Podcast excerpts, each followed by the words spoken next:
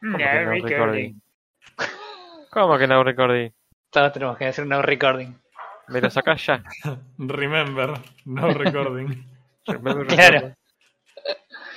The 5th of Eh, November. ¿Qué hacen, gente? ¿Cómo están? Eh, la verdad, todo muy bien. Por fin grabando después de una demora, demora casi programada. Ca- sí, ponele. Este, así es. 50-50. Claro.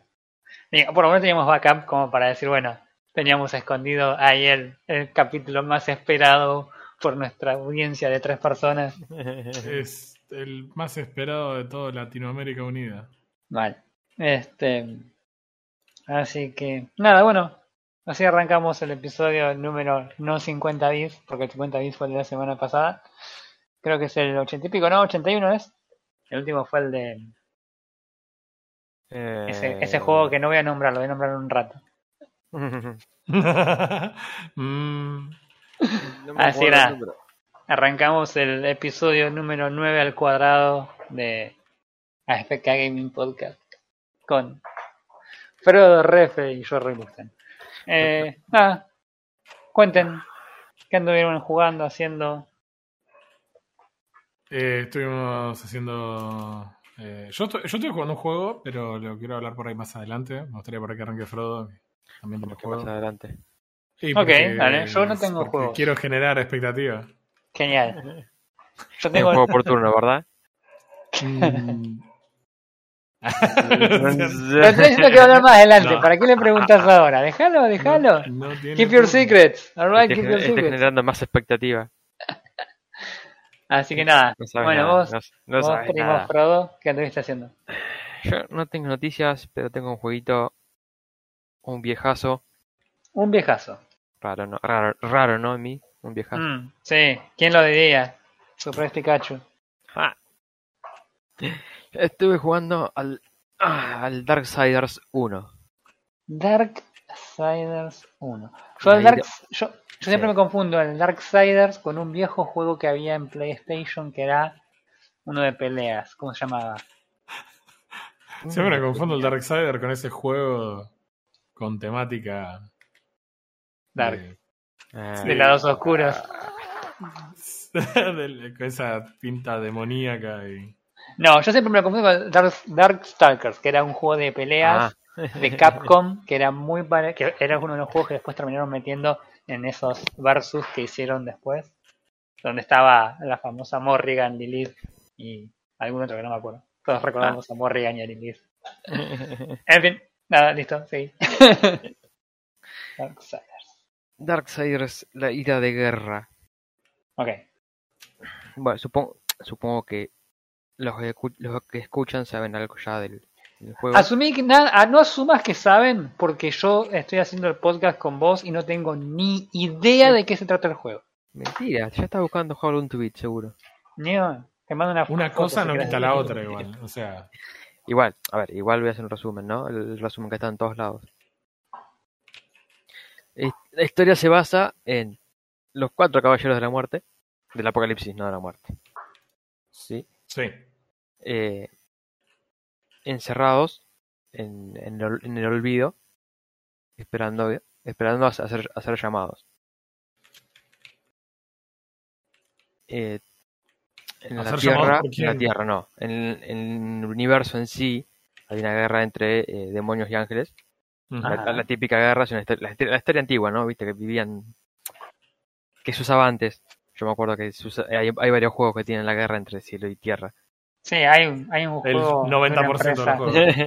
Hay un juego de una empresa que no nos cae muy bien últimamente que tiene más o menos la temática.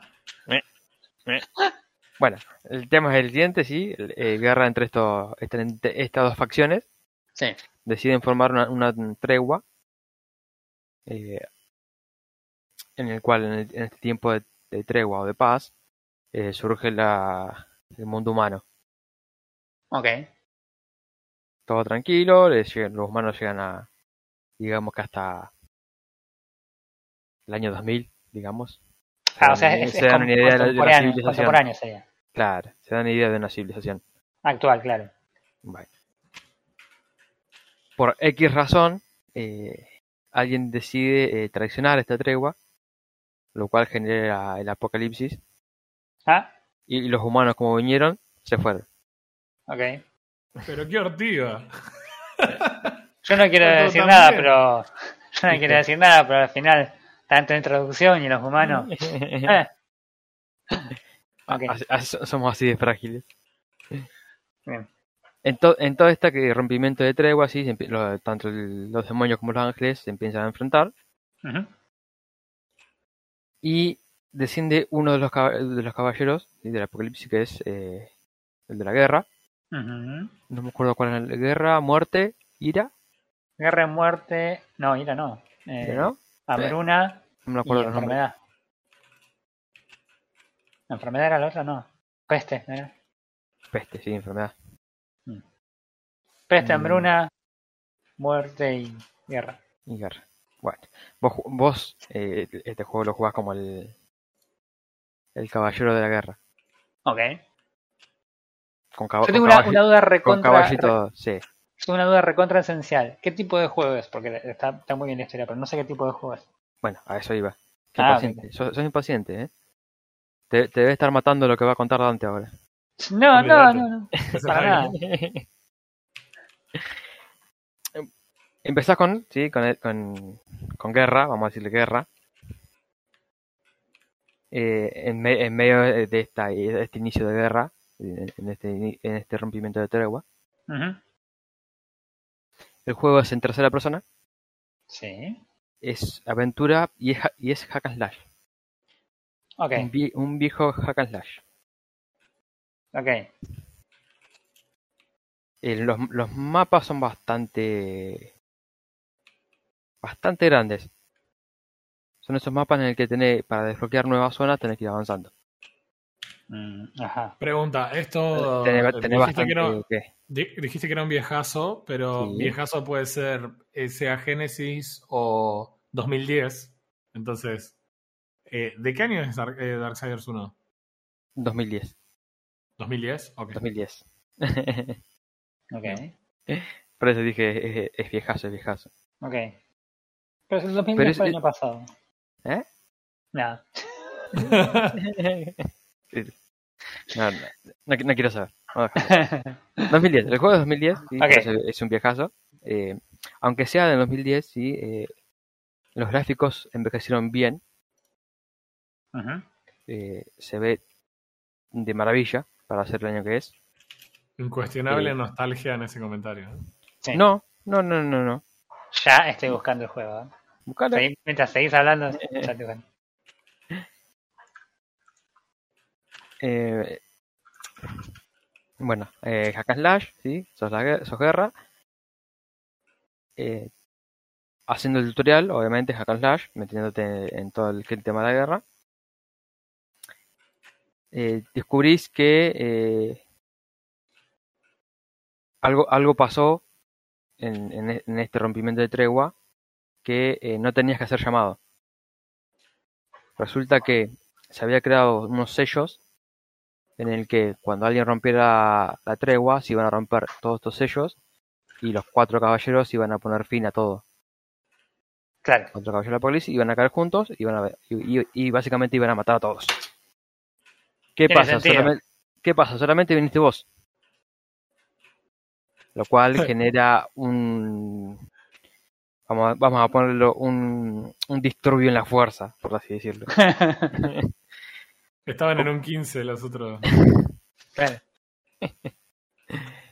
Bueno, en- resulta que hay un disturbio en todo lo que es este, este tema mágico y sellos, y empezás a perder tus poderes hasta quedar débil. Ok.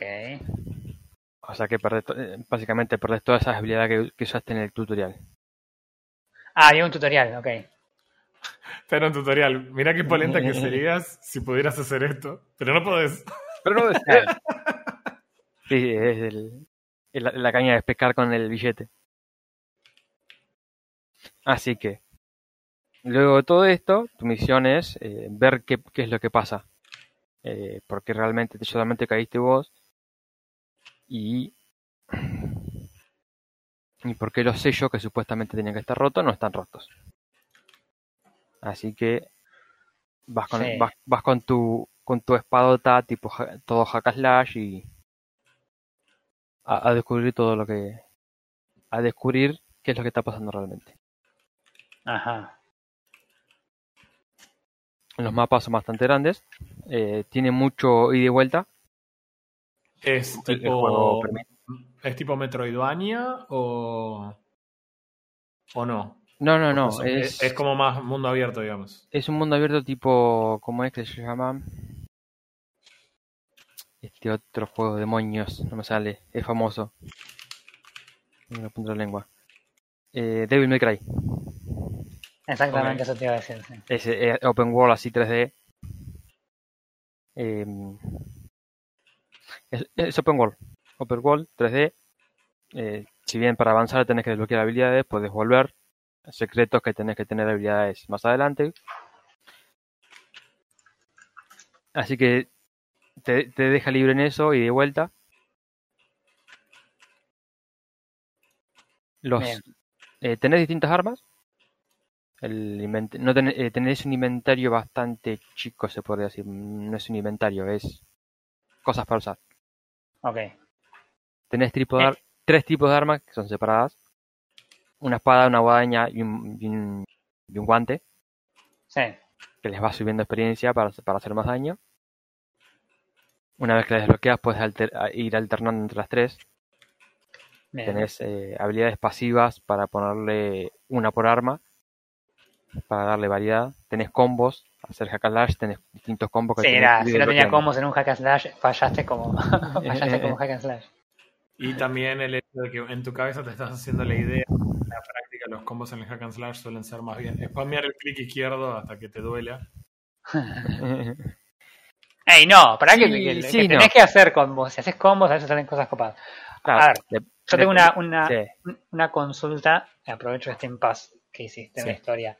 Eh, pues, esto es un hack and slash. Mm. ¿Tiene algún tipo de progresión fuera de solamente esas armas? ¿Hay algo tipo, no sé, elementos de RPG o alguna otra cosa? ¿O es netamente tenés esas tres armas, sacudir a todo lo que se mueve?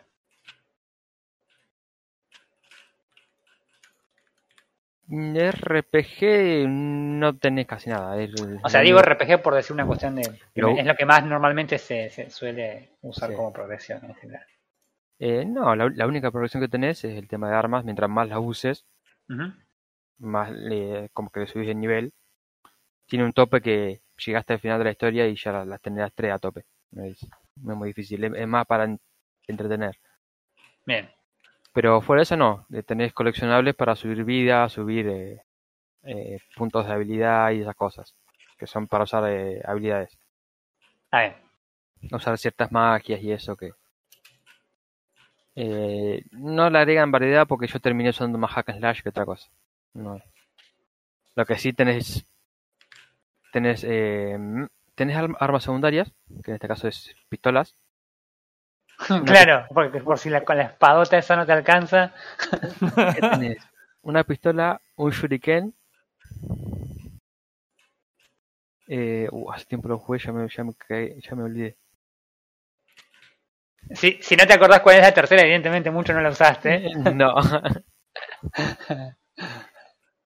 Em, creo que tenías una cadena, no me acuerdo. Ah, No sé, lo disfruté en su momento, ya me saqué la nostalgia y, ah, claro. y, y estoy, y estoy feliz. Bien. Pero fuera de la producción de esos objetos, que cada uno tiene su, también su mejora, que no cuesta mucho. Es Ajá. más, eh, tenés esta variedad de armas, vos elegís. Eh, con cualquier arma vas a poder avanzar. Es más, es más un juego de disfrutarlo. Claro, no es que, no es que, está bien, no es que en realidad vos vas a estar muy limitado por lo que podés hacer con un arma u otra, Mm. sino más lo que, lo que te sientas cómodo vos de querer, Claro. tener ganas de ver si revoleas una espada, una lanza o lo otro que dijiste, no me acuerdo. Eh, Claro. Está bien. Eh, entonces, en, en líneas sí. generales, es un, es un hack and slash recontra mega clásico de hack and slash. Yes, de Bien. los, de los primeros hack and slash. Aparte, cuando vemos que esa época es una época también donde estaba como muy Uf, Muy era la, era la bomba el hack and slash. Claro, estaba muy God Claro. of War, los primeros God of War. Me acuerdo que también yo en esa época estuve intentando jugar Parasite, me acuerdo también en su momento que no me gustó. Y que ahí también fue cuando empecé a odiar los hack and slash. Bueno, yo me acuerdo que después de jugar Diablo 2, todo lo que quería hacer era jugar juegos de- del mismo género y era buscar juegos tipo Diablo 2. Y ahí era Diablo chiquito aprendiendo que Diablo 2 era un hack and slash. Eh, tenía 10 años, viejo. Bueno. Eh, sí, Bueno. ponele. Así que bueno, eh, eso, es- eso es el juego. Bien. Buen sonido, buenos gráficos. No sé si te fijaste, pero los gráficos. No, sonido no. Los, graf- los gráficos son gráficos muy de su época. Sí, Porque si bien los gráficos son razonablemente detallados, sí. la iluminación es un absoluto desastre. Hacían lo Eh, que podían. Ah, la verdad. No, no, totalmente, totalmente, por eso, por eso, pero, Vergüenza. pero eh, comparativamente hablando a lo, a lo que se hace con, con la iluminación de los juegos, ¿no? A eso me refiero. Em, Ah, es- pero, obvio, obvio, obviamente, ¿no? me intriga el tema de eh, la historia. Sí. eh, tiene, que, que- o sea, progresa de una forma más o menos razonable. ¿Tiene algún tipo de sentido o es simplemente una excusa? Porque No, ponele, no, si vamos, sentido. volvemos a Diablo, a, a los juegos Sí. Diablos, sea como sea la historia está buena y salvo que te hagan hacer 55 misiones para poder desbloquear una misión, para poder lootear algo, no te molesta leer la historia y no, no es que terminas odiando Diablo Immortal. Digo, eh, algún juego de Diablo en particular, ¿Ya, ya lo Eh, Cualquiera sea. Cualquiera sea, digo, ¿no? Entonces, por eso digo, está, está buena la historia, tiene algún sentido, o sea, Tiene sentido la historia. Sinceramente, tiene, tiene un buen, buen sentido. eh, esa historia que te lleva, sinceramente. Este hecho de que eh, quién metió la pata y quién, quién ayudó a quién. Hay, unos cuantos personajes secundarios que aportan más a la historia que al juego. claro. Eh, eh, además, el Hack and tiene como mini puzzles que te hace usar eh, la variedad de armas secundarias que hay. Tenés que ir alternando, tenés que ir pensando. Así que es un juego que te lleva para el año que es. Yo digo, bueno, es simple, ¿no? Viste, en ese año se hacían las cosas simples. Pero no, es, sinceramente está. Me, me había olvidado lo, lo, lo- Si bien es largo, la simplicidad de cada cosa, cómo está bien combinada para que te haga llevar. Mientras vas in- intentando entender la historia, eh, cuando vas caminando, intentando aprender el arma, acostumbrarte a los combos, Sí, eh, vas avanzando. Entonces no te das cuenta. claro. Me he quedado hasta las 4 de la mañana y ni me he dado cuenta, porque estoy metido en, en el juego. Viciando como un campeón. No tengo pruebas, pero tampoco dudas. Pues me, ha, me ha atrapado, me, me atrapa, me- me- solamente como en su momento me atrapó y Claro, perdí noción del tiempo. claro. Y por ejemplo, vos dijiste que la historia arranca con vos desperta- despertando como el, como muerte. En algún Sí, momento, Como guerra. Ah, no, como guerra, perdón. como En algún momento encontrás a los otros, a los otros jinetes o. Eh, no, para eso, para enterarte qué pasa con los jinetes tenés que terminar el juego. Ah, ok. Ok. Bien. Bien. Pero yo quiero saber ahora. Claro. Eh, jugalo. O, o, o ¿Cuánto- hace como, como hace la mayoría, sí. Se mira el gameplay en YouTube. YouTube, chao, olvidate. No va a ser la primera ni la última vez. Este. mm, ¿Cuánto tiempo le jugaste a esto? Eh, creo que estuve 8 horas o 12 horas. Ahí me fijo. ¿8 horas o 12 horas? Ok. Es bastante, es bastante la diferencia, pero sinceramente no, no le medí. Ahí me fijo en, No, yo para tener una idea, nada más. en mi aplicación hermosa con, con Registra. Ok. ¿Estás, hablando de Epic Game Store? Innecesario. Ah, no, mira. Mi- mi- Mirá, mirá lo, lo que lo disfruté, sí. Que ni me di cuenta. 42 horas tuve. ¡No! Muy bien. ok. Así, pues de yo te iba a decir. así de vueltas, así de, así lo disfruté. Pregunta, Bien. ¿en qué plataforma lo jugaste? Eh, vos sabés en qué plataforma lo jugué, decilo vos. Oh, no, no lo voy a decir. No, te iba a preguntar, Ah, sabés, guachín. te- te iba a preguntar si eh, este es Estuvo uno de gratis los que en Epic. Ah, Sí, eso te iba a preguntar. Estuvo gratis en Epic, ¿Sabés Bien. si está en venta, por ejemplo, en, en Steam? seguro. Si vos lo buscas acá en How Long to Beat, figura como Steam. Darksiders. Lo que hay, lo que hay seguramente en. Steam sea el, el War Mastered Edition. Claro, ese es lo que, el que vendió, el que vendió, el que regaló Claro. Epic. Claro, Ah, es la- 224 pesos. Yes. ¿Ese es el que jugaste vos, el War Mastered Edition? El Warmaster Edition. Ah, entonces no es que los gráficos se mantienen, es una versión este, remasterizada. Ujú. Ah, nada que ver los gráficos, nada que ver los gráficos de la remasterizada con el original, man. Acabo ¿Vos de poner un video. diciendo que remasterizar el juego se ve mejor que como se veía en 2000? Ah, se ve muy bien remasterizado, chabón. Ahora a sí mí hay. me parece que hay una cosa bastante interesante de los juegos de esa época y era el hecho de que la forma en la que armaban las texturas eran todas renderizadas, entonces no tenían una un, no, no tenían una imagen que se Que se que que no sé cómo decirlo, que se metía en el mapa y vos la veías, entonces los juegos tenían múltiples instancias de las mismas cosas por, conforme las iban necesitando.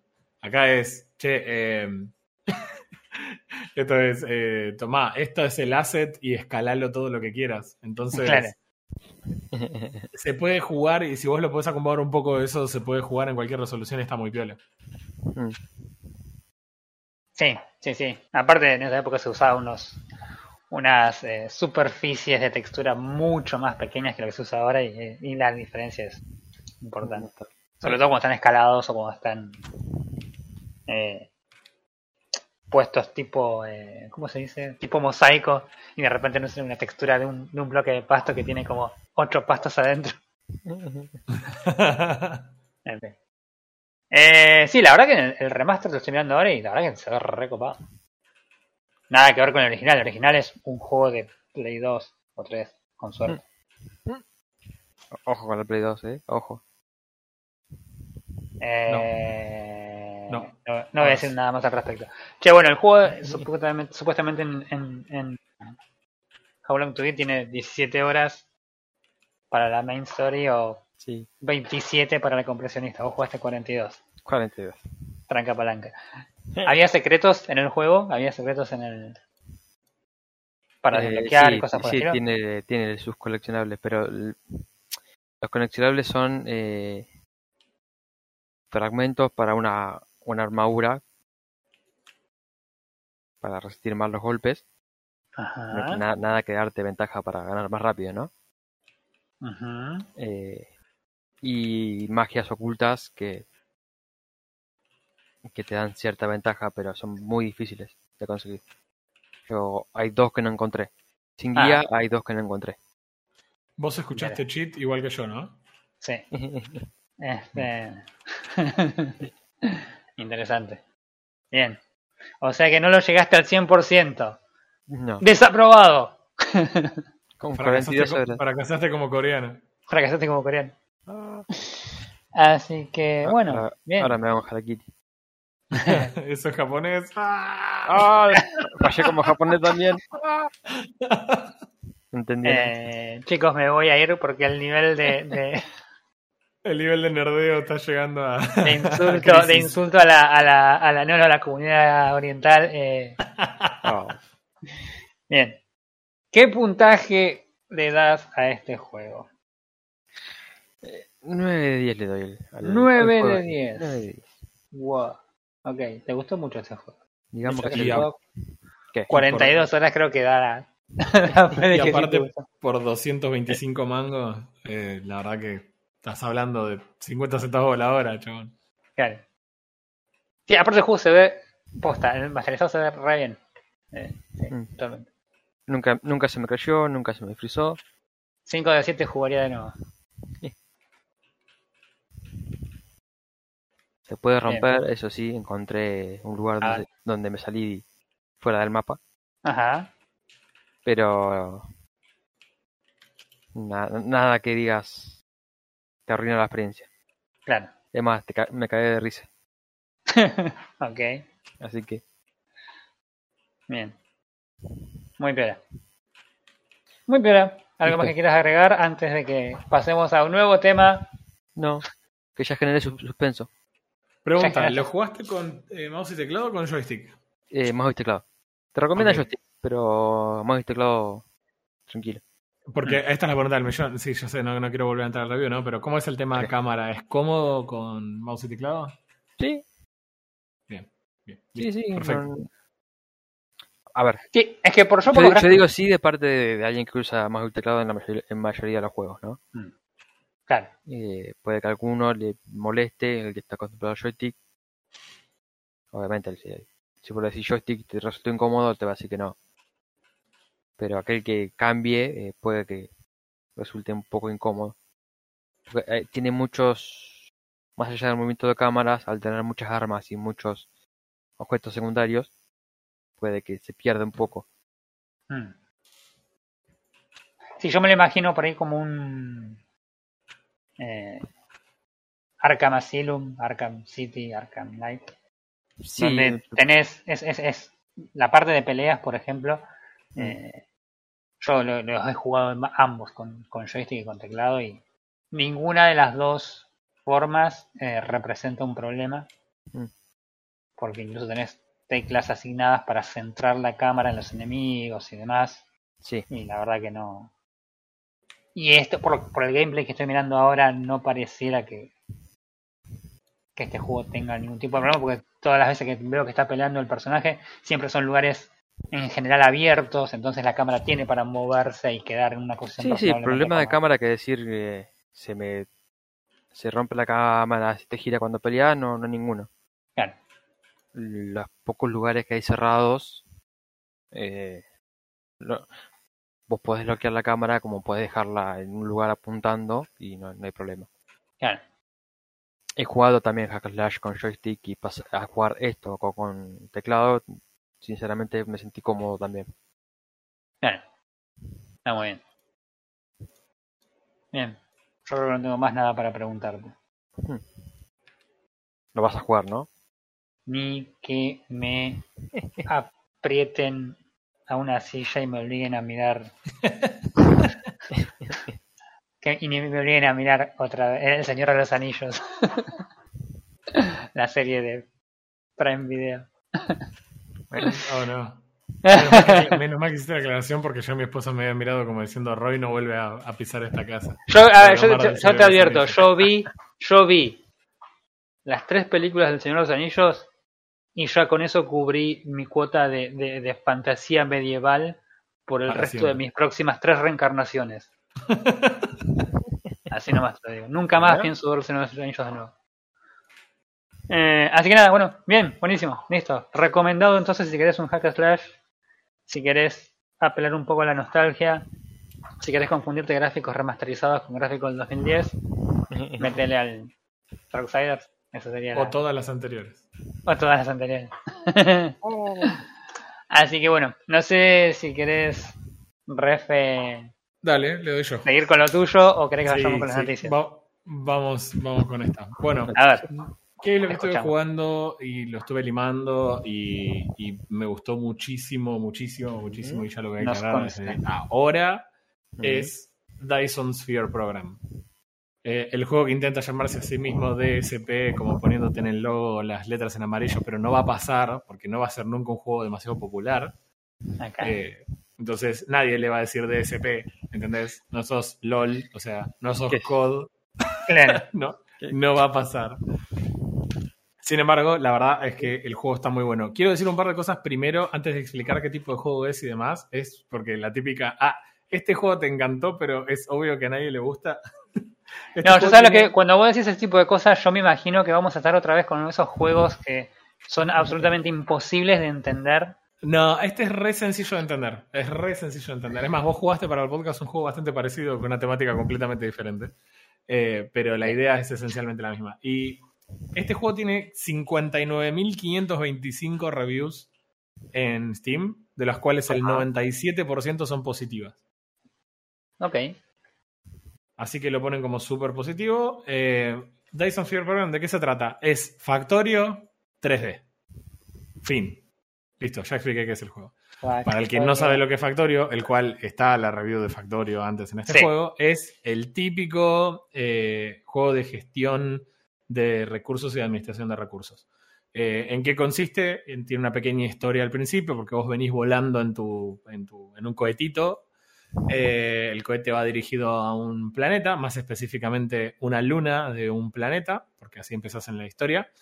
Eh, llegás a esta luna, a este planeta, y empezás a. con- te bajás y descubrís que sos un mecha, pero no un mecha como. No, no un mecha como una persona sí, adentro de un robot, sino sos literalmente el robot. Y lo- vos sos parte de una civilización de robots, como una especie de inteligencia artificial. ¡Ey! Esto se parece mucho a un juego que yo ya jugué. Sos, bueno, sos una inteligencia artificial. Eh, eh, o sea, se parece en la temática de ese juego, Sí. pero se parece en el juego a otro. Ok. Eh, Este juego yo ya lo jugué en otros juegos. Una, una inteligencia artificial que eh, es enviada a este lugar. eh, el robot envía, eh, la inteligencia artificial envía a este robot a esta luna para Sí. poder conseguir eh, recursos para poder hacer que esta simulación, inteligencia, cerebro, como quieran llamarla, eh, siga funcionando. Ujú. Entonces, eh, para esto te mandan a vos, te dicen, bueno, hace flecos este planeta y eh, consumí todos los recursos que tiene, eh, extraelos, consumilos, modificalos, eh, hace todo lo que ya sabes hacer para hacer que este cerebro central siga funcionando. Entonces, vos caes al principio, tu mecha tiene una cantidad de batería. Lo primero que puedes hacer es lo que todo jugador de Minecraft sabe que hay que hacer primero que nada en estos juegos, que es Romper un árbol a piñas. romper un árbol, acá en vez de a piñas lo haces con tu lacercito, pero eh, básicamente la madera no te sirve para construir nada, porque estamos hablando de robots intergalácticos, o sea, la madera es solamente combustible Eh, acá al principio. Y lo que empezás a hacer es eh, empezar a explorar el planeta, el cual podés, eh, en el que puedes encontrar venas de recursos para que eh, sepan cómo se ve. Es como la generación de los recursos de los cristales de StarCraft. Ok.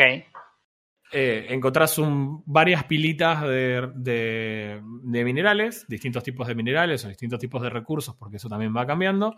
Y vos lo primero que haces es ir a mano, sacarlo a mano, inmediatamente hacer una máquina que extraiga automáticamente esos recursos. Eh, podés procesar algunas cosas en tu meca, todo lo que sea ensamblar, lo podés ensamblar con tu meca si querés, pero después necesitas cocinas, ensambladores automáticos, porque obviamente no vas a estar todo el juego haciendo vos todo a mano. Eh, y todo empieza a, subir en la complejidad, es decir, ya la materia prima la tenés que procesar dos o tres veces para poder hacer un, un material. Eh, empiezas a combinar materiales para pa- hacer cosas nuevas, que hay que combinarlas para hacer cosas nuevas.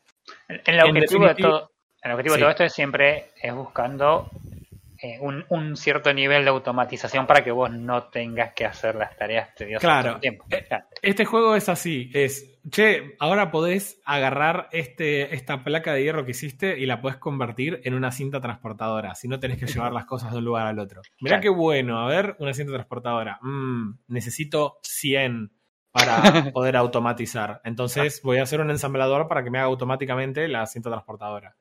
Mm, voy a necesitar 10.000 cintas transportadoras. Entonces voy a hacer toda una parte del mapa nueva donde solamente extraigo recursos y los proceso solamente para que me salga un montón de cintas transportadoras del otro lado.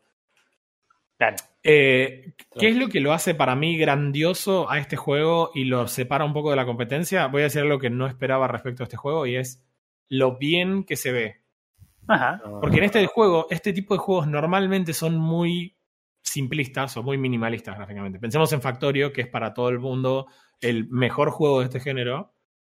Tiene unos gráficos hediondos, o sea, porque no es el enfoque del juego. El juego quiere que el gameplay sea fluido, entonces no te quiere complicar con muchas cosas 3D, muchas interfaces y demás. Bueno, este Claro. juego es absolutamente 3D. No solo es absolutamente 3D, que tenés zoom adentro, afuera, girás la cámara a 360 grados, sino que tenés cosas como la visión del planeta, donde vos apretás la M y en vez de tener un minimapa, vos ves una miniatura del planeta, podés hacer zoom adentro y afuera Ah, podés eh, desarrollar algunas tecnologías para ver dónde están las venas de recursos de ese planeta que acabas de encontrar. la luna a la que originalmente llegas es muy pequeña, pero después hay planetas mucho, mucho más grandes, entonces es realmente útil para poder ir de un lugar al otro. Eh, tu mecha también es muy lento, pero se va mejorando, y eso es algo que a mí me encanta. Este juego te dice, ok, ganas más velocidad, ganas más velocidad. Bueno, ahora tu mecha puede volar. Ah. Tenés un modo vuelo. Ok. De repente Ok. tenés un modo vuelo que es eh, orbital, entonces recorres el planeta a una velocidad mucho más alta, sin el consumo energético de caminar. Entonces, cuando yo tengo que ir de un lado al otro, puedo volar bien arriba del planeta y va a las chapas y llego al otro lado. Vos me estás diciendo que podés subir hasta la estratosfera, elegir Sí. dónde querés ir y llegar en menos de una hora. Sí, como dijo eh, el No señor Carlos, Carlos de los Anillacos. Bueno, eh, la cuestión es que eh, después de eso desarrollas una tecnología que dice, che, ahora puedes ir al espacio. Es como, ¿por qué querría ir al espacio con el robot?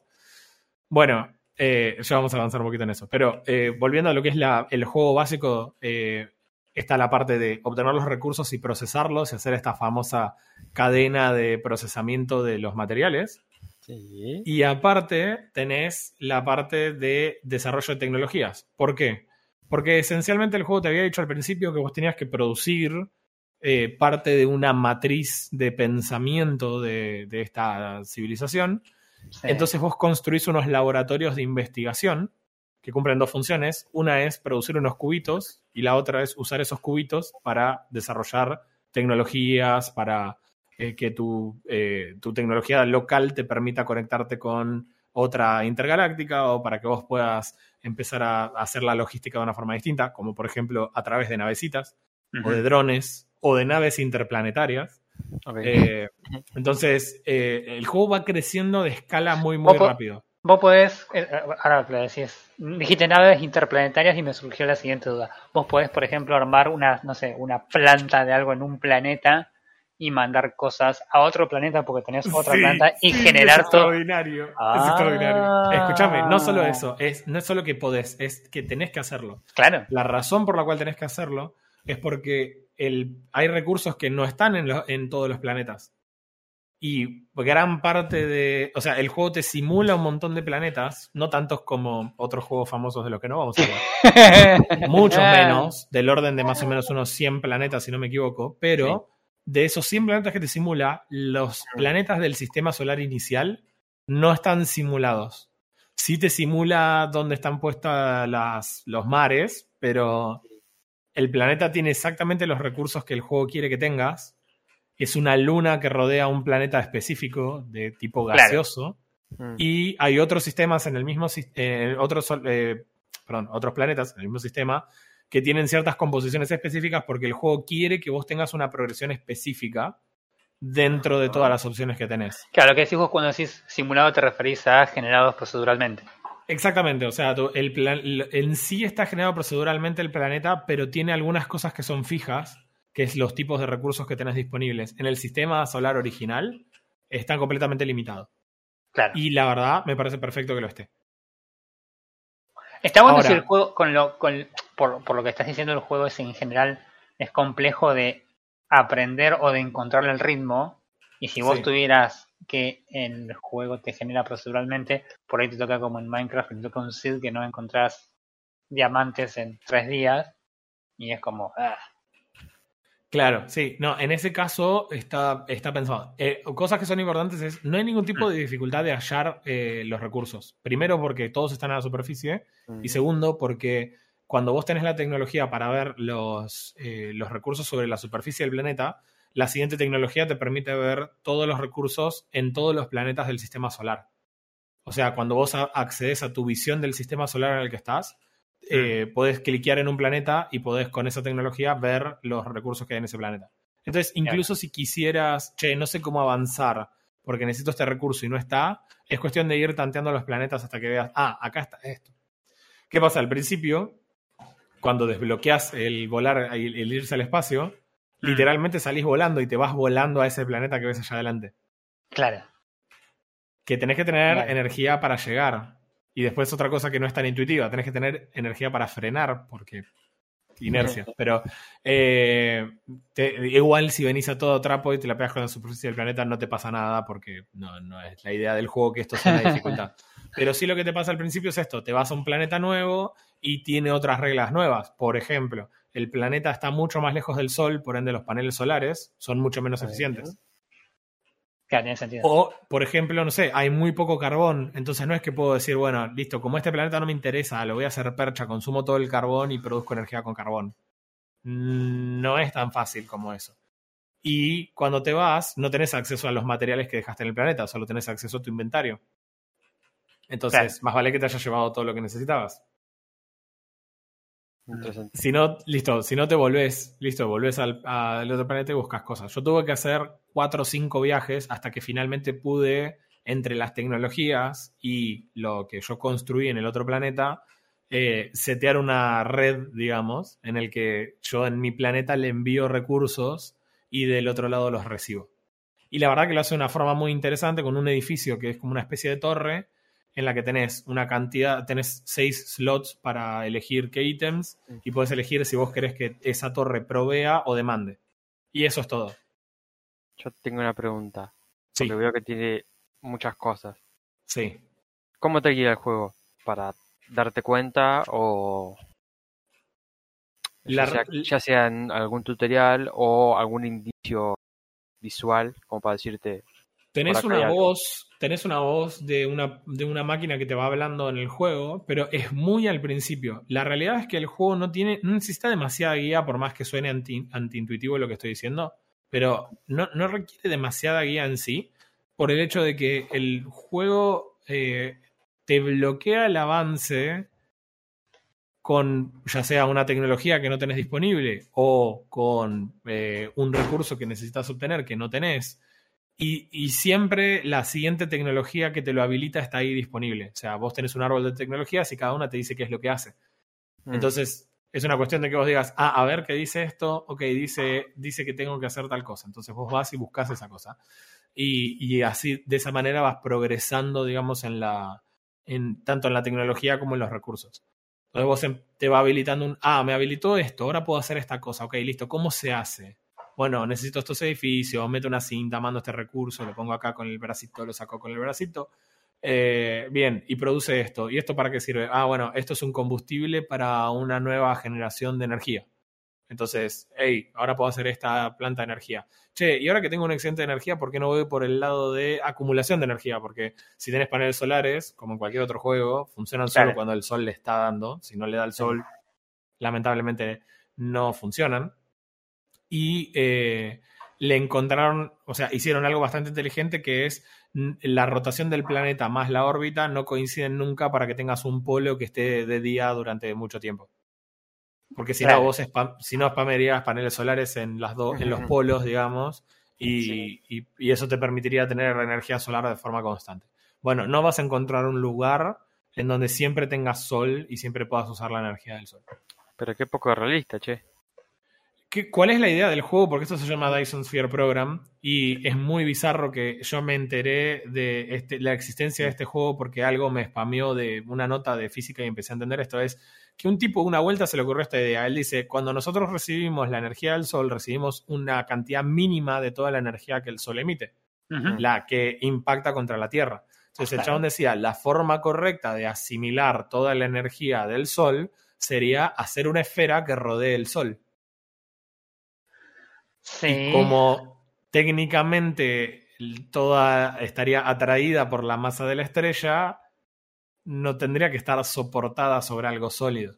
Entonces es un concepto teórico porque creo que no contamos todavía con la tecnología para hacer una estructura que rodee una estrella. Pero este juego se trata sobre hacer una estructura que rodee una estrella.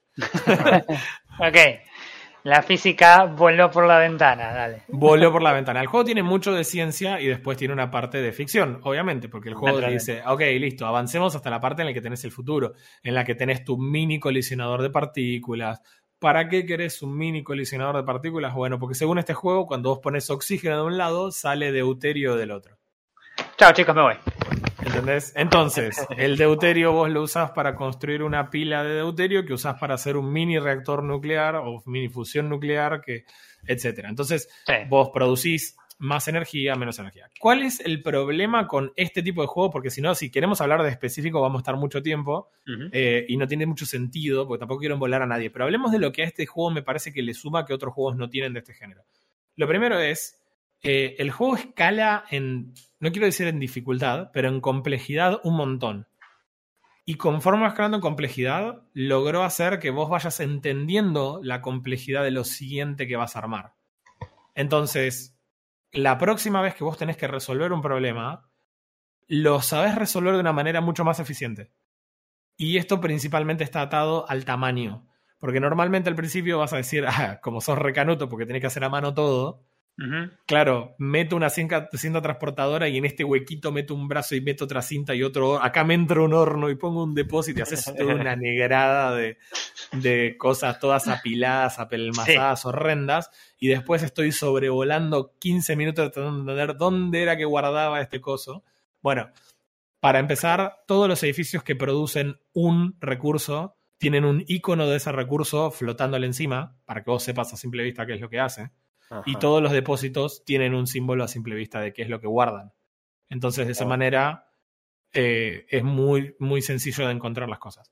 Lo otro que tiene que es genial es un sistema para hacer planos, o acá le dice blueprints, obviamente, pero son Mm. planos. Sí, sí, sí. ¿Cuál es la idea? La idea es que vos puedas seleccionar un área y ese área la, la guardes como un plano. Muy similar a la idmática en, en Minecraft. Claro. Con la, la diferencia de que acá, como vos no construís las cosas a mano, sino que tu mecha tiene unos drones, cuando vos determinás que algo va en un lugar, envía a los drones a que construyan. Eh, lo que vos haces acá es, cuando yo genero un blueprint, si después yo quiero pegar ese blueprint, simplemente elijo en el lugar en el que lo quiero poner y tuki, salen los drones dentro del mecha, van y ponen todas las cosas y vuelven.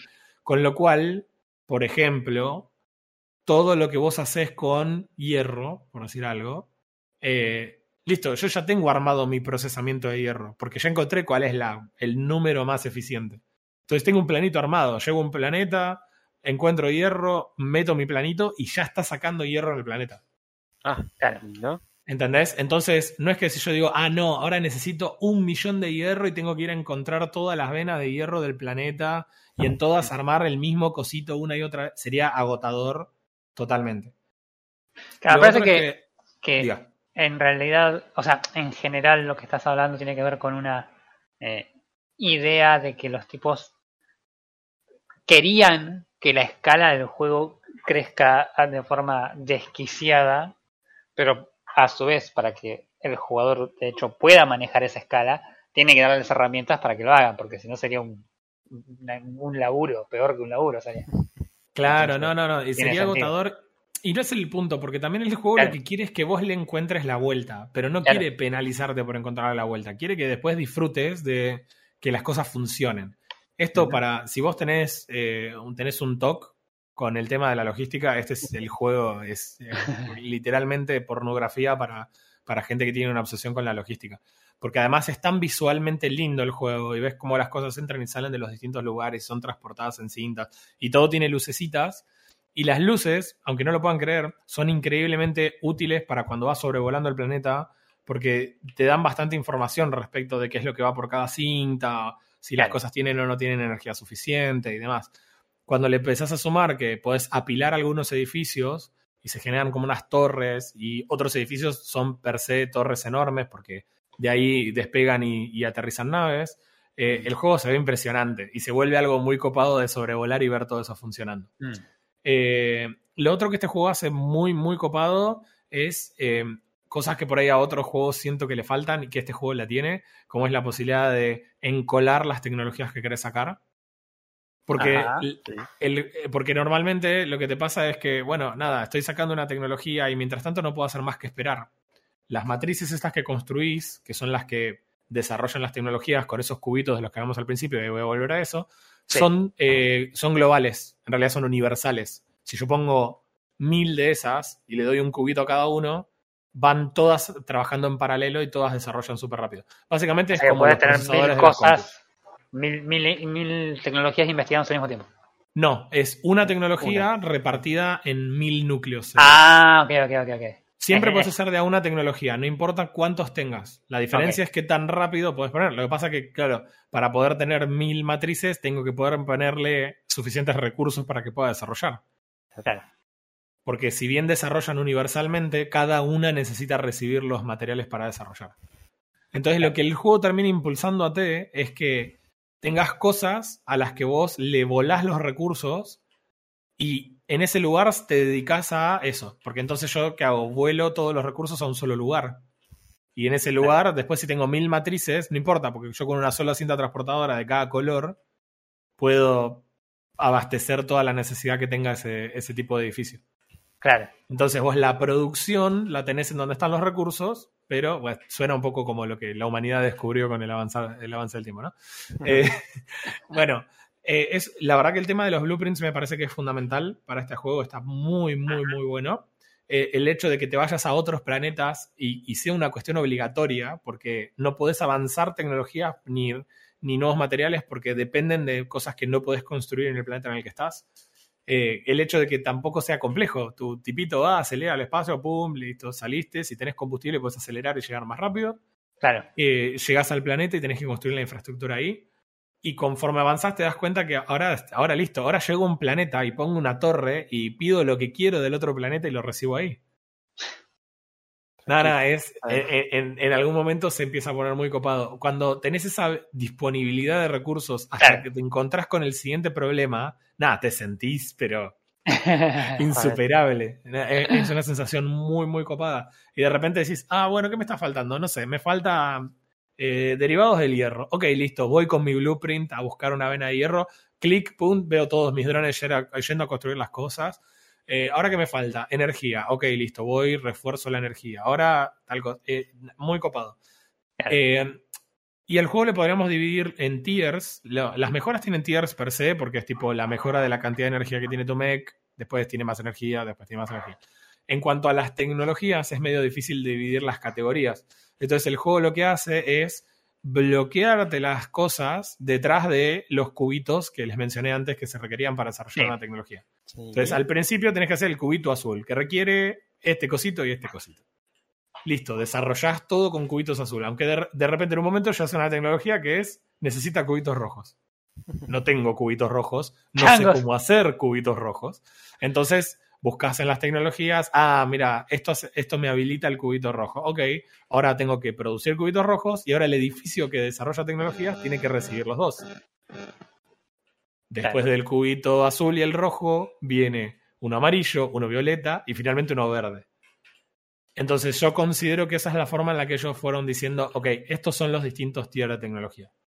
Claro, que puede ir, eh, o sea, lo que hacen es bloquearte la progresión, no bloquearte, sino eh, guiarte la, progresión y limitarla para que tampoco, eh, porque si estamos hablando de un juego que rápidamente crece en escala, vos podrías tratar de encarar algunas cosas con una solución más por escala, más por fuerza bruta que por, Exacto. que por, pensar cómo solucionar o cómo laburar alrededor de determinado problema. Y no es lo que el juego quiere. Exacto. Muy 100% de acuerdo. De hecho, yo me he saltado tecnologías de cosas que no me bloqueaban nada y no me interesan, entonces nunca las usé. Bien. Son las menos iguales, ¿eh? son literalmente dos tecnologías que son de la misma cosa, o sea, la versión 1 y la versión 2 de algo que la verdad no me importan. Entonces, listo, nunca las desarrollé porque no hacía falta y voy a seguir sin desarrollarlas porque no hacía falta. Eh, y a todo esto, porque para que esto no sea solamente un sandbox y tenga un principio y un final, tenés una, la, digamos, la misión principal es la rama principal de las tecnologías. Ok. Como este juego es al final del día poder proveer la cantidad de energía necesaria para que tu cerebro central pueda seguir trabajando, entonces todo esto te impulsa a que tengas la tecnología para construir una esfera de Dyson. Entonces, finalmente el juego te da la tecnología no creo que esto sea mucho spoiler. Al final del día vos puedes entrar y mirar las, las cosas que no tenés basado en las tecnologías y decir, ah, así se arma una esfera de Dyson. Sí. La verdad que está. Eh, la parte en la que el juego empieza a flashear y deja de lado la ciencia y lo convierte solamente en ficción, se pone muy copada. Eh, porque realmente también te plantea una forma que hoy por ahí se ve absurda, pero te deja pensando si no, eh, si el futuro no es por acá. Entonces. Ten- Tengo miedo eh, de preguntar. mm, para- charla para después del podcast. Ok. Así que eh, en, ese sentido, la verdad que me parece que está muy bueno eh, cómo lo maneja, porque también si no el juego es infinito, por ahí perdés muchísimo tiempo yendo por fuera de, el- de, de la historia principal. Y vos puedes jugar todo lo que quieras sin la historia principal, pero hay gente que no quiere jugar todas las horas del mundo, porque no las tiene Claro. que tiene una vida real. Entonces, eh, el hecho de que vos tengas una misión principal, una tecnología principal, si querés, eh, te va guiando también en cómo jugar el juego de forma que vos puedas comprar el- eh, cumplir el objetivo. Claro. Otra cosa que hace que está buena que este juego, estos tipos de juegos no suelen tener, y es una pavada, ¿eh? pero créanme que he jugado mucho de este tipo de juegos y es algo que suma un montón, es la siguiente. Ese robot que al principio te da tutoriales, en un momento deja de darte tutoriales porque dices, ya construí todo un planeta, asumo Claro. el chabón asume que ya sabe jugar el juego. Eh, y yo les decía a ustedes con total honestidad que más o menos cuando estaba 20 horas dentro del juego empecé a armar cosas más copadas. Sí. eh, y a entender un poco más cómo el, el juego quería que lo juegue. Eh, este robot solamente aparece cuando cumplís ciertos milestones. Entonces te tira cosas como, por ejemplo, eh, tu primer vuelo espacial y volaste durante dos minutos y recorriste una distancia de tanto y aterrizaste en tal planeta. Y esos mini premios a veces están buenos, porque vos decís, ok, listo, necesito hacer energía. Vamos a tomar el ejemplo de la energía que es más fácil. ¿Cuál es la mejor eh, cosa para producir energía? Y la verdad es la de, fus- la de fusión nuclear. Ok, para hacer el- la pila de deuterio tenés que hacer una cantidad de laburo. Y otros juegos es como, bien, y ahora tengo la pila de deuterio. Y es como, chabón, felicitame, laburé más que en la vida real para conseguir eso, para hacer energía de mentira. Claro. Entonces, eh, la verdad que a mí me parece que eso le suma un montón. También te recuerda, después de que estás muchas horas en el juego, que en realidad tenías un objetivo que era un poco más grande que tu robot en este planeta. Claro. Entonces, eh, está bueno para darle un poco de contexto.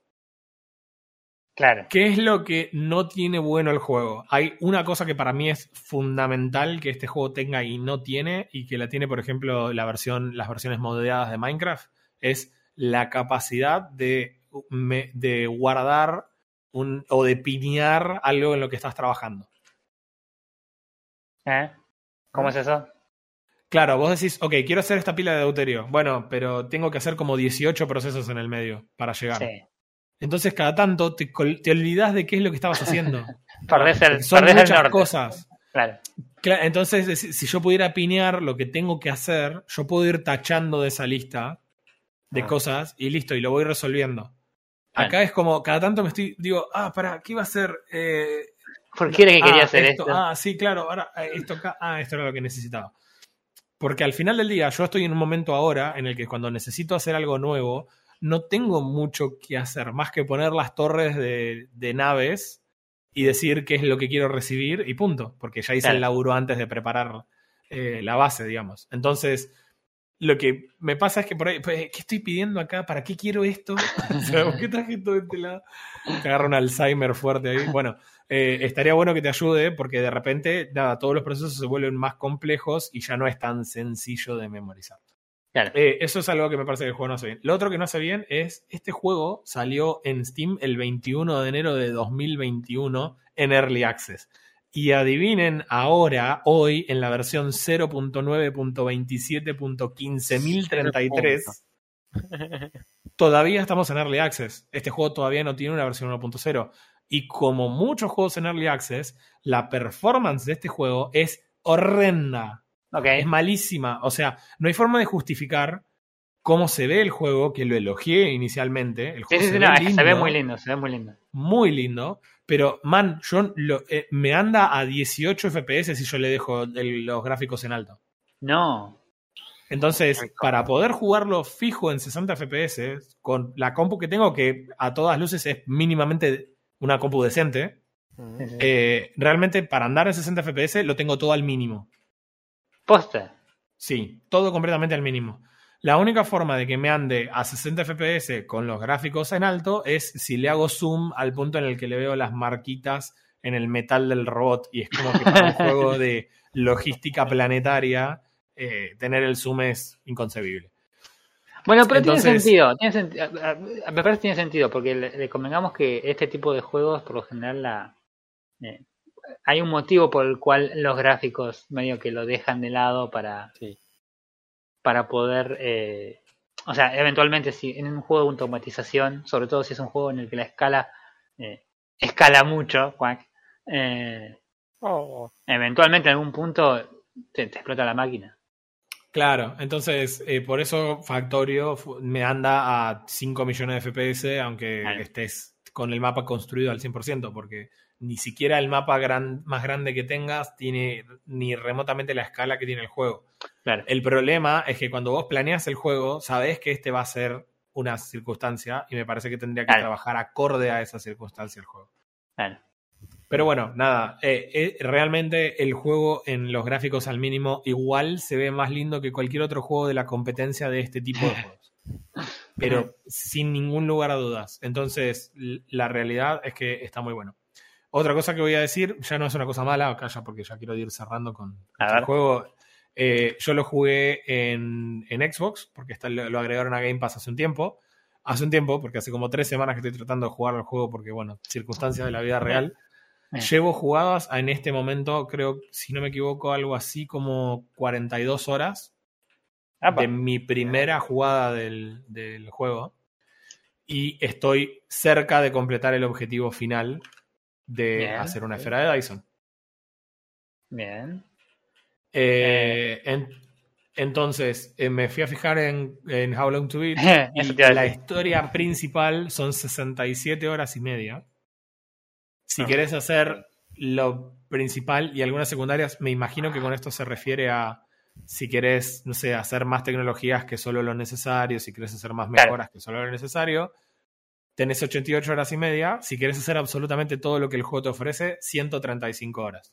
130. Es un RPG, chabón. Es- la verdad es, Tenés yo no me veo, no me veo jugando el juego 135 horas en este tiempo, pero sí veo este juego como el juego que yo podría volver a entrar eh, y jugar un ratito, hacer alguna cosa y salir. No le veo sentido a estar AFK en este juego. Porque el juego no quiere que los procesos te lleven tiempo. Si te llevan tiempo es porque no tenés la escala correcta. Claro. Mm, No es como en Minecraft. hacer por fuerza bruta algo que no deberías estar haciendo así. Claro, no es como en Minecraft que vos decís, bueno, me quedo esta noche FK en la granja de hierro. Y sí, porque yo sé que puedes hacer una granja que tenga 160 villagers, pero no voy a hacerla porque no te voy a tardar un mes en construir la granja. Entonces, ¿qué hago? Hago una granja de hierro con tres villagers y me quedo FK toda la noche y tengo suficiente hierro para una semana. Claro. Bueno, este juego no quiere que hagas eso. Es, che, si te falta esto y hacete toda una infraestructura nueva para hacerlo instantáneamente. No, no, Mm. no te quedes AFK. Entonces, sí no me veo jugando 135 horas genuinamente, no, no como juego principal. Pero sí probablemente va a ser un juego que voy a tener instalado y que lo voy a ir jugando, eh, mechándolo con otra cosa. Claro. En el También tiempo. es una va. cuestión. Sí, es, es una cuestión de que también este tipo de juego me gusta mucho y yo le hago eh, una visión planetaria ahora a mi juego y digo, man, construí todo el planeta. Pero yo sé que me voy una semana de vacaciones y cuando vuelvo sé exactamente dónde está cada cosa. Mm. Ajá. Porque eh, este juego pega muy cerca de casa porque si sos programador, tenés esa, eh, tuviste esa experiencia de cómo hacías el código al principio y cómo lo haces ahora. Eh, y, y esto de verte entrar a la parte donde arrancaste y ves el enrosque y el que armaste y ver cómo lo nuevo es todo prolijito y decís, hey, fui, fui creciendo y mejorando Claro. en, en el juego. Esto no Me está que- comentado. me parece que esta es la recompensa, digamos, que tiene eh, el juego en sí. Porque, viste, al final del día no solemos hablar de la recompensa, pero me parece que esa es la recompensa que tiene un juego así, que vos Mm. lo jugás y te gratifica ver que aprendes a hacer las cosas mejor, eh, que lo que haces está ordenadito y está copado y que, y que puedes avanzar en el juego de una forma ordenada sin que requiera grindeo. Está muy Sí, bueno. sobre, todo sobre todo en este tipo de juegos donde parte de la logística y parte del objetivo del juego es que las cosas estén tengan un determinado orden para que sea más eficiente y no sea todo tirado por ahí eh, desperdiciando recursos. Sí, totalmente, 100% de acuerdo. Así que bueno, eh, yo creo que con las 67 horas, que yo creo que es un juego que 60 horas le puedes poner tranquilo en tu primer juego, eh, me parece que justifica el precio en Steam, que es 787 pesos. Ujú. recuerden que hace unos días los muchachos de, de Valve nos acudieron. No quiero spoilear porque no sé si vas a hablar de eso hoy, pero. No iba, no, no iba a mencionarlo porque ya pasó, pero lo anoto acá para lo verdad que, que- charlamos ahora. Hay, hay juegos que, que aumentaron mucho. Este juego era más barato, ahora está a 787. Y yo estimo que si este juego igual, en una versión de release, o sea, cuando efectivamente hagan una 1.0, eh, este juego puede salir mil pesos y no me parecería que es una locura. Realmente, con respecto a la competencia, ofrece muchísima complejidad. La única cosa que puede no gustarle a alguna persona que juega Factorio es que no tenés ningún tipo de combate en este juego. Nunca te tenés que defender de nadie ni, ni, eh, ni nada. O sea, nu- nunca tenés ningún tipo de combate. Claro. Así que lo único que combatís es tu capacidad de resolver los problemas y, y nada más. Entonces eso por ahí para algunos jugadores esa falta de tensión le puede hacer, le, le puede jugar en contra. A mí me parece que es, es realmente el mejor juego del género. Te hago Me- una, te hago una Sí. pregunta antes de que cierres. Esto dijimos que tenía una parte que se generaba proceduralmente, pero que la primera parte del juego estaba medio guionada, si querés. Sí. Eh, ¿Qué tanta rejugabilidad le ves a este juego? Es un. A ver, eh, es medio complejo. Si tiene la misma rejugabilidad que Minecraft, si querés. Claro, O sea, en algún sentido, ¿qué, ¿qué tan rejugable es Minecraft? O sea, no es que te vas a hacer otra armadura que no sea la de diamante. O sea, claro. si vamos a ese caso. La diferencia que tiene con Minecraft es que acá la construcción no se trata de construir algo lindo con algo funcional adentro. Acá es solamente lo funcional. Entonces, es tan rejugable como vos disfrutes de armar más eficientemente la línea de producción. claro. Lo más probable es que mucha gente no lo rejuegue. Ujú. Eh, realmente considero que mucha gente no lo va a rejugar. Quizás alguna persona lo va a rejugar para decir cuánto mejor puedo o cuánto más rápido lo puedo jugar ahora que ya sé cómo jugarlo. Claro. Si no metieras la gamba en todas los- las cosas que haces mal al principio. Al- algo que muy cortito quiero eh, mencionar porque yo se los conté a ustedes pero, y se lo hablé mucho a, a Eli porque es, es algo que me encantó. Es lo mucho que el juego te alienta a que desarmes y vuelvas a armar las cosas.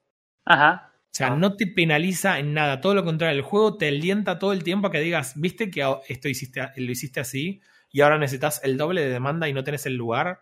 Bueno, desmantélalo. Todo es un clic y vuelve a tu inventario. Desmantelar las cintas transportadoras te devuelven los materiales. Claro. Eh, de- sacarle el power a las máquinas no causa ninguna catástrofe más que el hecho que dejen de funcionar. Eh, romper el depósito te tira todas las cosas al inventario y lo que no entra en el inventario te queda tirado en el piso y lo puedes levantar después. El juego quiere que vos vayas desarmando y armando hasta que encuentres la forma más eficiente.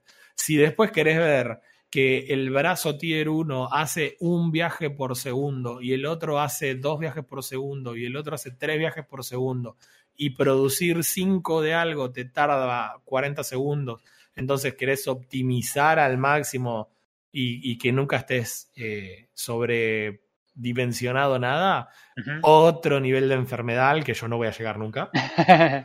Yo con el tier del medio de todas las cosas, todo me funciona al tiempo que yo lo necesito y no veo una razón para upgradear las cosas a nivel 3. Muy puntuales cosas nivel 3 UC y nada más.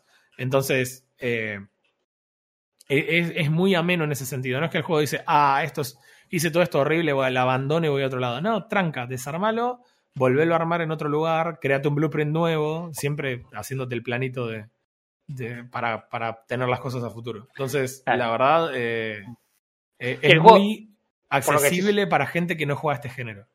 Por lo que decís, el juego básicamente quiere que te dediques exclusivamente a jugar esa parte del juego y no la, la parte tediosa de, ah, perdí el 30% de los recursos porque tengo que desarmar cosas por el estilo. No, claro, totalmente. El juego, es más, vos desarmás un ítem, un edificio, y te devuelve el edificio en modo ítem. Claro. Porque o sea que todo- tienes que construirlo de nuevo. Claro, porque todos los. Tenés que ni construirlo, tenés que decir dónde lo querés poner. Y el dron va y hace pup, pup, y lo spawnea, digamos. O sea, eh, lo- eh, eso lo hace de una forma muy copada. Es más, yo renegué durante mucho tiempo de hacer un proceso para que las cintas transportadoras y los brazos se hagan automáticamente. Y la verdad que no sé por qué, porque en cuanto lo hice, Listo, nunca más lo necesitaba hacer otra vez. Claro. Y no solo eso, otra cosa que amaría para Minecraft, y esto es para los que miran Hermitcraft, Ito, Ito estaría babeándose con esto, porque es lo más Ito que hay, es, eh, puedes usar drones de logística que van sobre los depósitos para que siempre te mantengan una cantidad de, de ciertos ítems en tu inventario. Y es Claro. la gloria misma. Jamás te volvés a preocupar por tener cintas transportadoras y brazos en el inventario. Claro. Vos pasás por ahí y los drones te recargan la cantidad que estás buscando y vos, te, vos vas y construís. Es increíble. Es- Claro. Este es el juego que Minecraft Vanilla quiere que te conviertas en creativo Claro. y el proceso de jugar creativo sería desarrollar todo esto. Sí.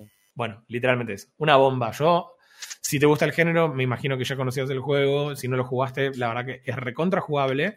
Y voy a decir lo mismo que digo que todos los juegos que están en esta circunstancia. Por 700 pesos te pagas un mes de Game Pass, jugás este juego y si te queda tiempo jugás alguna otra cosa más. claro. Eh, porque la verdad que, nada, Game Pass es, es maravilloso en términos de precio para los que vivimos en, Mm. en países de Sudamérica. La verdad que una bomba, una bomba total. A mí el juego me encantó, eh, me gustó muchísimo, lo disfruté al 100%. De hecho, eh, le- eh, la parte de pushear para sacar el capítulo de, de Super Especial era para poder meterle una semana más al juego porque realmente quería meterle más horas antes de, de hablar y está buenísimo de principio a fin el juego. Mm. Bien. Interesante. ¿Qué puntaje le das a Para mí es 9 de 10, eh, realmente porque me, me da bronca que el juego se vea tan lindo, pero no poder jugarlo en esos gráficos. Y no Claro. es porque no es, no es porque tengo un tostador, eh, o sea, es una cuestión de que realmente el juego no está optimizado. Claro. Y entiendo que estos juegos se optimizan siempre al final de, del Sí. Early Access, pero muchachos, dos años, casi tres años completos de Early Access. Claro, eh, me- media pila. Sí, ya estamos, ¿no? Eh, entonces, eh, por eso y porque le, le faltan algunas funcionalidades que otros juegos sí tienen, como el tema de poder marcar lo que, lo que estás trabajando para no, no colgarte con eso. O mismo, estoy en la mitad de un proceso, me tengo que ir, quiero dejarlo marcado para que cuando vuelva la próxima vez Claro, no me olvide que estaba haciendo eso. Eh, son cosas que para un juego que escala tanto son recontra importantes. claro. Mm. Sí, sobre todo un juego que tiene, por lo que vos dijiste, tiene un montón de cosas pensadas para eso. Es medio raro que por ahí. Claro. Quizás sí, sí, eventualmente cuando hagan el release eh, metan algún quality of life. estilo. Sí, sin dudas, sin dudas. Yo entiendo que no es, simplemente no es el momento de, de, de ver eso. Claro. Claro. Bien. Bueno, buenísimo. ¿Al- ¿Algún detalle último que quieras agregar?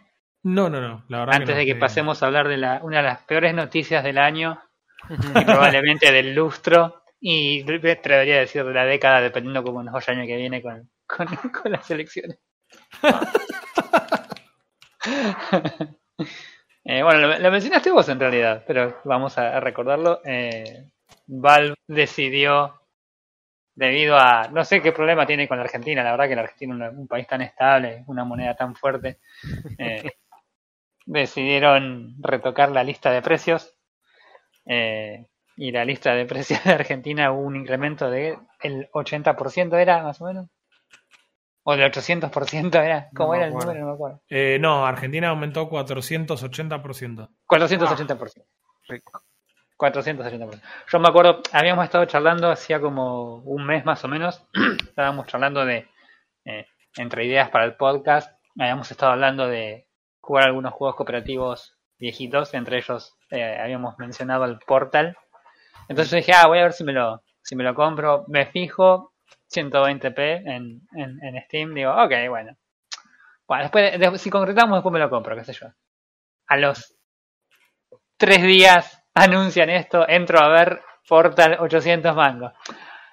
Dale, dale, Sí. vale. Sin duda que si, si estabas en duda antes, ahora ya no estás en duda. Ya no estoy más en duda. Este, pero sí, sí, la verdad que el cambio. Igual, a ver, hay que aclarar que eh, este cambio de precios en realidad es un- el cambio de precios para los juegos que utilizan la, Mm. la transformación automática del Ah, precio dólar al precio peso y no así para los eh, desarrolladores que ya tienen precios regionalizados que esos eh, usan el cambio que a ellos le, les parezca.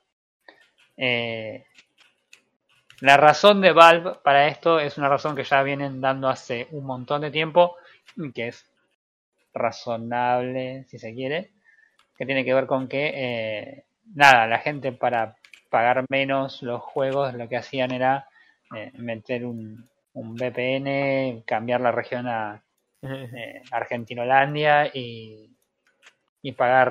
básicamente por culpa de los yankees que se compraban los juegos en pesos con una VPN, nosotros ahora vamos a tener que pagar los juegos más caros. Claro. Que ellos lo pagaban 10 centavos de dólar, nosotros lo pagábamos medio sueldo ahora cada juego, así que bueno. Gracias. Muchas gracias. Gracias. No podemos, no, podemos tener cosas lindas, porque todo siempre alguien tiene que romperlo. No es así. Eh, estábamos a dos palas trabajando y ahora tenemos, tenemos que trabajar tres palas. Para no, no, la, el caso que vamos a seguir trabajando, pero no vamos a comprar juegos, esa es la diferencia ahora. Así que, em, así que nada, bueno. Nada, yo, yo quería comentarles, eh, creo que es lo último que voy a comentar de este, de este juego, porque medio que ya me cansé de hablar de este juego y ya me cansé de, de quejarme de más o menos lo mismo todas las semanas. Oh no, vamos a hablar de Overwatch. excelente. Eh, así que nada, bueno, lo que quería comentar es que eh, arrancó en Halloween, hace como una semana, el primer evento, el primer evento de Overwatch 2.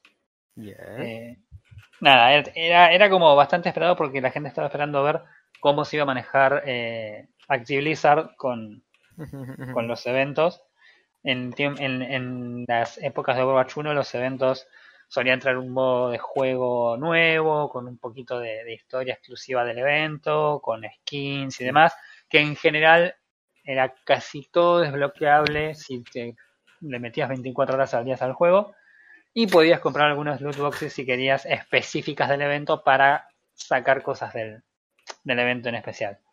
Eh, entonces, nada, la gente quería ver cómo se iban a manejar en este nuevo, en, este, en esta nueva forma de free to play, porque la verdad que era, la gente viene medio bastante quemada con el asunto del, de la monetización en general, Battle Pass, progresión, se las Así que nada, eh, lo que muchos se temían era que básicamente no iba a haber nada gratis, ibas a tener que pagar absolutamente todo. La gente que pensó eso estaba en lo correcto. Eh, todo lo que estaba en el evento en líneas generales, todo lo, que valía la pena tener del evento era todo pago. Eh, se habían armado una. Se había armado una. Ahora voy a llegar a eso, pero ahí eh, naturalmente Blizzard armó una, una serie de logros eh, parecidos a los del Battle Pass, en la que si vos jugabas 85 horas al día podías desbloquear un charm, un sticker, una voice line. Eh, ¿Qué es lo que había, queremos? Había, había logros que requerían literalmente que vos con otras tres personas totalmente random se pongan de acuerdo para no cumplir el objetivo del mapa, por ejemplo.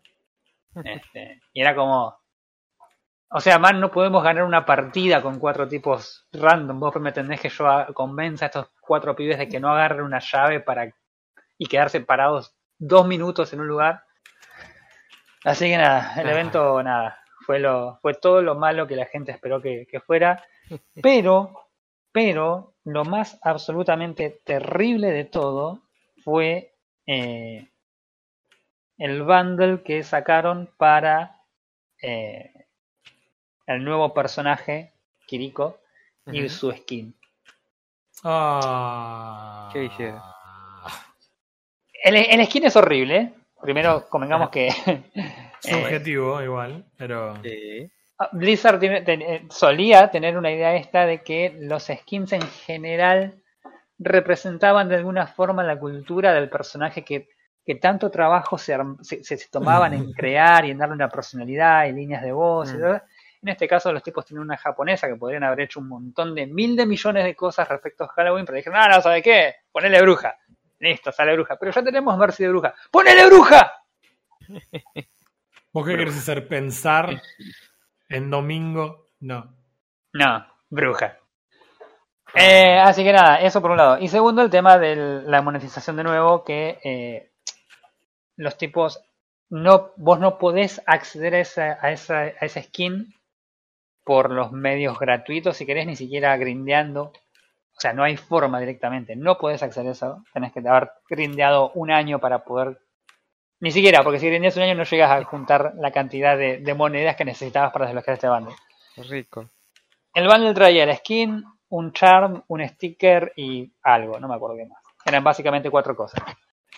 El bundle costaba algo de 2.900, no, 2.600 moneditas de Overwatch, básicamente 26 dólares.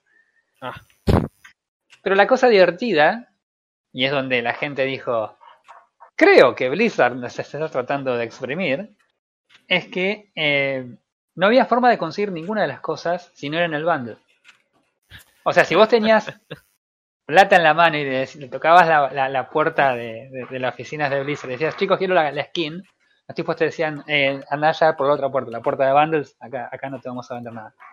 En palabras de Ah, Betty la Fea, qué pena contigo, pero. Claro. eh, entonces, nada, obviamente la gente empezó a quejarse y, a- y a- hubo unos cuantos videos de, de todo algunos de algunos mal. seguidores de Blizzard que estaban un poco enojados también con el tema. Así que, ¿qué hizo Blizzard? ¿Qué es lo, lo que uno naturalmente haría Blizzard? Eh, es básicamente eh, poner después de semana y media de que ya hubo gente que querían el skin y se lo compraron, Mm. lo sacó del bundle.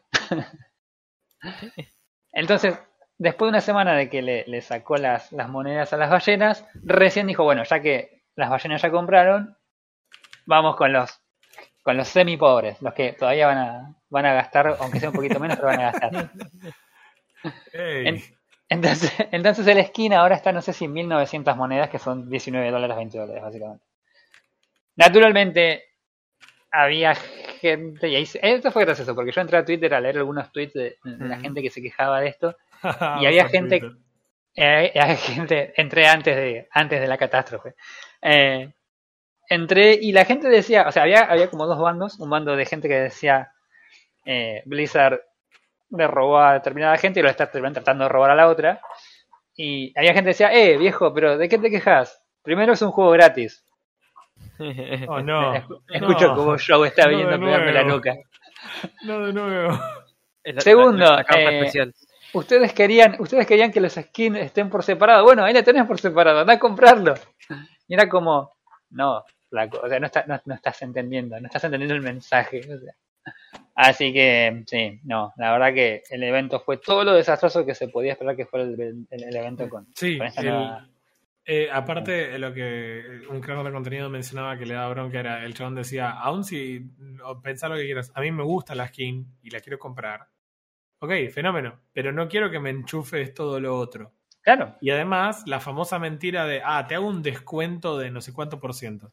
Sí, pero en realidad yo quiero comprar la skin. Y, el, y con el descuento me sale más caro que lo que me salía la skin sola. claro. Dame, déjame Es- comprar la skin. No, pero ¿no querés este gatito para colgar del arma? Mm, No. No. Dame el skin. Claro, bueno, había no. uno, un muchacho en Twitter decía que eh, él apuntaba que una de las posibles razones para que Blizzard haya eh, desarmado el bundle es que en algunos países eh, es ilegal presentar eh, un bundle así como lo presentó. Es decir, si vos presentas un, determinado grupo de cosas como una oferta con un descuento general sobre el precio total, en las cosas por separado tienen que estar disponibles para que la persona las compre por separado y esa comparación de precio y descuento sea real y no sea estimativo o inventado. Creo que era en Australia que el muchacho en Twitter había estado publicado. Entonces, eh, en ese sentido, por ejemplo, hay en algunos países que básicamente Blizzard estaría eh, infringiendo la ley de derechos del, del consumidor. Otra vez. No de nuevo. Este, así que nada, la verdad que un desastre el, el, el, este, el evento. eh, lo jugué porque 2, ya- decilo, un desastre Overwatch 2. Es que no es 100% un desastre. Es lo que yo le, le decía el otro día cuando charlaba acerca del evento. Mm. El evento es un desastre, la monetización es un desastre, es súper predatoria, quieren sacarte toda la plata que pueden, no te regalan absolutamente nada. Pero el juego está re bueno, el juego a mí me re gusta. Y me, me, me re cuesta justificar el hecho de que el juego está bueno y me gusta, mientras está toda esa monetización que eh, eh, me, me grita diciéndome, no juegues este juego porque habilitas a que la empresa siga haciendo estas cosas. Claro, Eh, lamen- lamentablemente, la- lamentablemente es un excelente juego si querés, pero, pero en algún sentido es ¿qué otra alternativa tenemos nosotros para levantarnos contra Active Blizzard y decirle, claro, che, no está bueno lo que estás haciendo? Y, y nada, la única forma es lamentablemente tocarles donde les duele, porque es... porque alguna gente incluso decía, jugué el juego pero no compres nada. No es sirve. lo mismo. claro. Porque la gente que les hace guita a ellos va a seguir jugando porque yo le estoy dando una player base para que el tipo siga jugando. Por más que yo no les dé plata. Entonces Claro. es como, la única solución es decir, no voy a jugar este juego y listo. Así que no sé, eh, nada, la verdad que una lástima. Y bueno, encima anunciaron esta semana el, el nuevo personaje, el próximo personaje que va a salir, no sé si en, en dos o tres semanas, eh, que va a ser el primer personaje bloqueado para absolutamente todos los jugadores, excepto los que tengan el Battle Pass. Ah. Eh, así que nada, veremos en dos semanas qué pasa, pero la verdad que no tengo más ganas de hablar de este juego, no estoy casi jugando ya. Así que nada, basta, no lo más de Overwatch. Hoy. Bueno, basta, basta. Basta de la depresión. Y la última, cortita, y ya nos vamos a cada uno a jugar a lo que tengan de jugar. Eh, AMD hizo anuncios en los que dijo, Uh, picante. AMD dijo, Mm, back, back to basic. eh, y dijo, ¿sabes qué? Nvidia, ¿querés tener la placa más potente del planeta? Anda, llévatela, jugá con tus 800 watts de potencia con ficha fancy que se prende fuego. Eh, AMD anunció las dos placas más grandes de la nueva serie, de la familia 7000 mm. anunció las 7900 XTX, que tiene una X más que la XT, que es otra Claro. placa. La próxima va a ser la XT, XT, XT. es como, eh, son la- va a ser la XTX 7900 XTX, Una. como nombre de usuario de principio de los bajo. 2000. claro. Eh, entonces nada, los tipos básicamente dijeron 4090, ahí nos solemos. Y los tipos hicieron básicamente una placa de video que va a rendir según lo anunciado. La semana que viene vamos a tener recién este. Esta semana vamos, deberíamos tener recién algunas, algunos benchmarks. En los que los tipos dijeron la placa rinde un 10% menos que la 4090. Ok, eso en O flagship que- suele ser una diferencia. Claro. Eh, pero ¿sabes qué? El precio, papá, agarrate los calzones. Mil dólares contra los 1600 de la 4090. Sí, Hmm. entonces el famoso eh, dólar por FPS te da. Claro, Altísimo. o sea que, de nuevo, AMD está volviendo a lo que solía hacer, que no era competir en potencia, sino competir en precio. Es decir, te damos una placa de video que quizás no sea la más potente de todas, pero te la damos a un precio que vos decís, es una ganga. Este, Así que de nuevo, AMD, está tratando de recuperar el mercado sudamericano. Eh, así que nada, nada. La verdad que eh, está bueno lo que están haciendo. Yo creo que si las placas funcionan como prometen, la- las placas de, de rango medio y bajo acá en, en- en esta zona del planeta van a hacer estragos. Yes. Eh, así que nada, eso. Y si no, de última te vas a Tailandia, ¿era? Que había estaban vendiendo placas de video en la vereda. Hay un mantero. Así Ah, que... no, esto da para todo igual. Es el- Ah, yo vi, yo vi en, Marketplace en Facebook hay, hay unas ofertas de placas de video man usadas. Eh, nada, tipo, qué sé yo, no sé. tentadoras. Sabes que estuvieron minando, pero no dejan de ser tentadoras. Eh, así que nada, bueno, listo, eso era nomás. No, era todo lo que yo quería mencionar. eh, Hay que que- decir, irte sin decirnos una nota deprimente. Claro. No, bueno, pero, ah, qué sé yo, yo para mí lo de, lo de AMD es una, una nota, eh, para mí es positiva, o sea, me parece que después de lo Ah, que no, pasó- esa, esa es Mm. buenísima. Esa Mm. sí es buenísima. De vuelta, AMD suele ofrecer eso. No va a tener el mejor producto, pero va a tener una relación de costo-producto mejor, así que está bueno verlo. Sí. Que se deje de hinchar con, con ray tracing Ya. Que aparte también prometieron que el, que el Super Fidelity SR FRSR FRSR 3 tendría una mejora también bastante sustancial comparativa a la del DLSS 3, que es una locura lo que hace. ¿eh? Ya, todos, Sí. ya todos deben saber, pero la idea de que la placa de video te fabrique mágicamente frames que le faltan al juego. frames en el medio, man, es ciencia ficción. Así que, nada. Te enojas porque convertís oxígeno en deuterio y cuando te inventan frame no te enojas. Man, pero eso funciona de verdad, eso no es mentira. O sea, los tipos vienen hace 15 años laburando con inteligen- inteligencia artificial para crear este, imágenes de la nada, chabón, y, y la usan para esto y es lo mejor. En fin, Yo bueno, basta, a discutir con basta. esta gente que cree que la Tierra es redonda. Basta, Basta. basta. Que ya con Dante di- diciendo deuterio. De a Logame. No, no, Ah, ¿entendiste? Nadie No, tiene ganas de jugar no. Yo ya hice los 12 pasos, no los voy a volver a hacer. Claro, te, dan, te dieron tu medallita. ¿Cuántos años llevas? Llevo como Limpio. 8 años limpios, así que no, basta. Vamos, Roy.